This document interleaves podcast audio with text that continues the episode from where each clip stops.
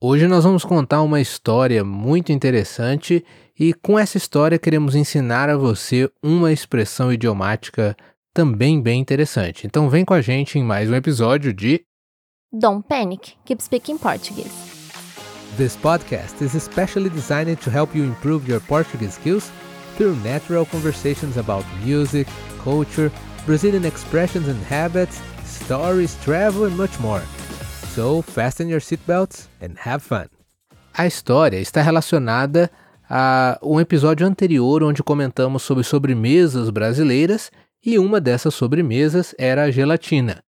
Nós vamos contar aqui algo que uma amiga nossa contou para nós. Vamos preservar os nomes confidenciais, porém é uma história em que queremos ensinar uma expressão idiomática. Então, será que você consegue descobrir que expressão você daria para essa pessoa que é personagem principal dessa história, que é a tia de uma amiga nossa?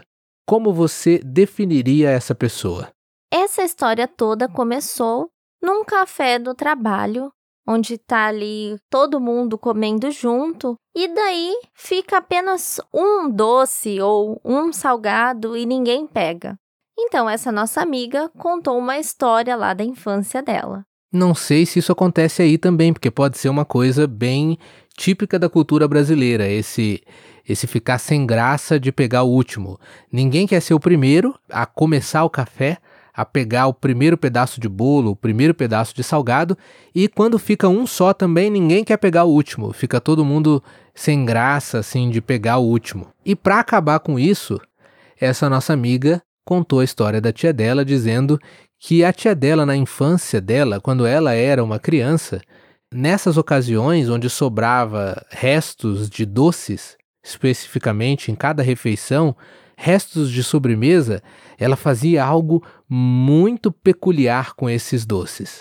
E ela só veio a descobrir isso depois.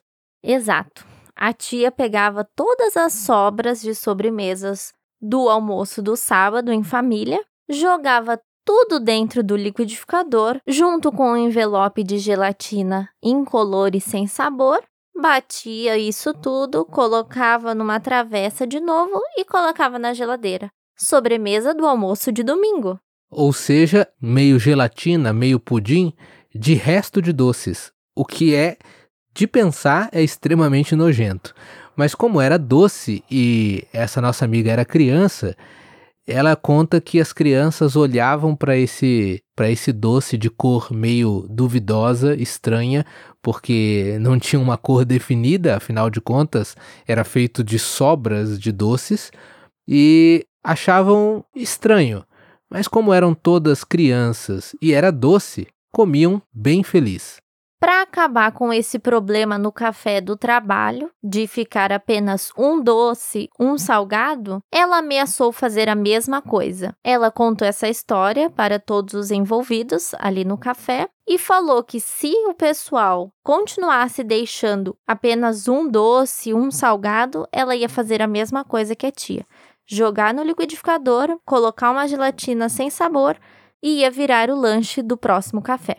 A partir dessa ameaça ou dessa história com a ameaça, o problema de sobrar um foi resolvido, porque até onde a gente sabe, nesse café de trabalho, sempre que sobra um ou que apenas um doce ou um salgado fica um pouco mais de tempo ali na, na bandeja, apenas a troca de olhares é suficiente para todo mundo rapidamente brigar pelo último pedaço, mas não deixar sobrar o último pedaço com medo da ameaça. Claro que era uma brincadeira, mas a brincadeira serviu para ensinar uma lição e foi suficiente para é, mover todos a não ficar com essa frescura ou vergonha de pegar o último pedaço. Eu achei completamente nojenta essa misturança toda de doces e virar uma nova sobremesa.